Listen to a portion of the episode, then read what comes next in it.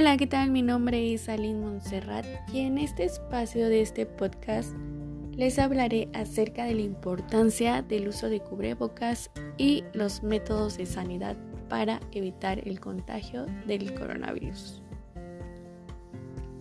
Bueno, como ya sabremos, ya estamos por cumplir un año desde que empezó todo esto de la pandemia del virus y pues me parece increíble que en, en algunos países, inclusive en el país donde se originó el virus, ya se esté erradicando por completo lo del coronavirus.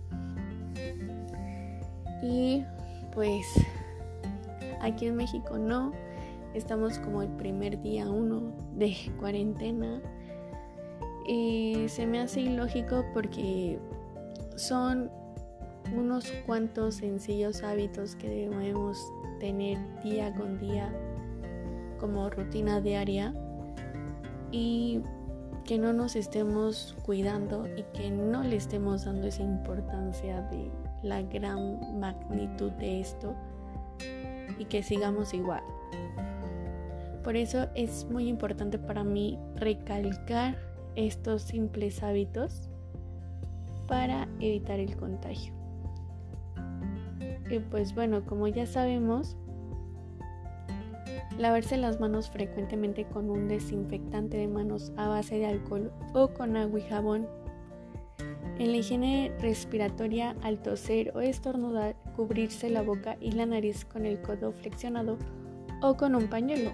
Tirar el pañuelo inmediatamente y lavarse las manos después de usarlo, ¿no? También es mantener al menos un metro de distancia entre las demás personas, particularmente aquellas que tosan, estornuden y tengan fiebre.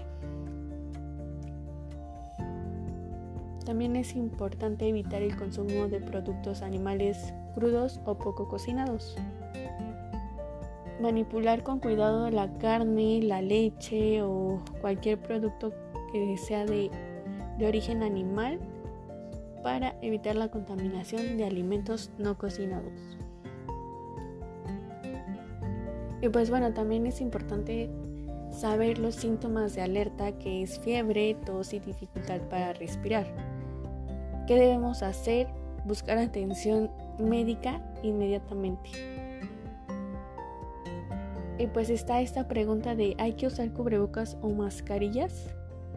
Las existencias de mascarillas en el mundo se están agotando, por lo que la OMS aconseja utilizarlas solo si se presentan síntomas respiratorios del COVID-19, sobre todo tos, o si se está cuidando de alguien que pueda haber contraído la enfermedad. Y bueno, todos nos preguntamos de cuánto tiempo vive el virus sobre las superficies no se sabe con certeza, pero información preliminar apunta a que puede subsistir desde unas horas hasta varios días. Por esto es importante desinfectar todo todo lo que esté a nuestro alcance de contacto para que pues evitemos este contagio, ¿no? Y pues bueno, espero que haya quedado claro mi información. Este la verdad hay que tomarle seriedad a esta situación ya que pues ya estamos a casi un año y sigamos igual. Y pues bueno, me despido. Muchas gracias.